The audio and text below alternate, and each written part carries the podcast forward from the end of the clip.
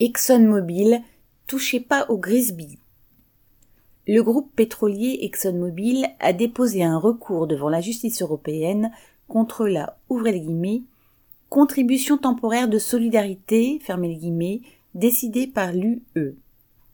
Alors que ce groupe a réalisé un bénéfice net de 37,6 milliards de dollars au seul deuxième et troisième trimestre 2022, il refuse de payer cette taxe, qui ne devrait atteindre pour lui que 2 milliards. La contribution temporaire de solidarité a été décidée le 30 septembre par les membres de la Commission européenne, accompagnés des ministres de l'énergie des 27 pays de l'UE.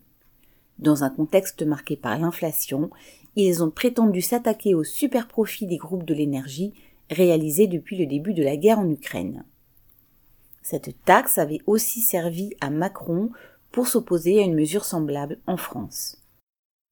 Tout ce bruit est fait pour une mini-taxe, et temporaire qui plus est.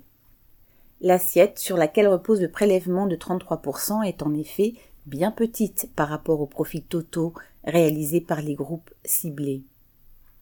Le mécanisme devrait s'appliquer aux entreprises dont les profits de 2022 sont supérieurs de 20% à la moyenne des quatre années précédentes. C'est cette somme supplémentaire qui serait taxée. Pour Total Energy, par exemple, la contribution pourrait ne représenter que 640 millions à 1 milliard de dollars, alors que le groupe pétrolier a réalisé 6,5 milliards d'euros de bénéfices au troisième trimestre 2022 et 18 milliards au premier semestre. De plus, seuls les secteurs du pétrole, du gaz, du charbon et du raffinage sont concernés.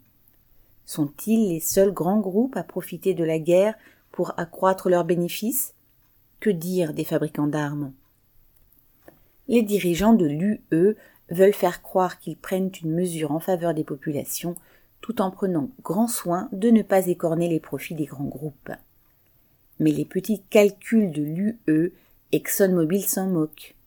Ce grand groupe fait partie des entreprises faisant le plus de profits au monde grâce à l'exploitation, au pillage de territoires et à la corruption, les plus émettrices de gaz à effet de serre dans ce secteur, et ils n'en refusent pas moins de payer cette taxe ridicule.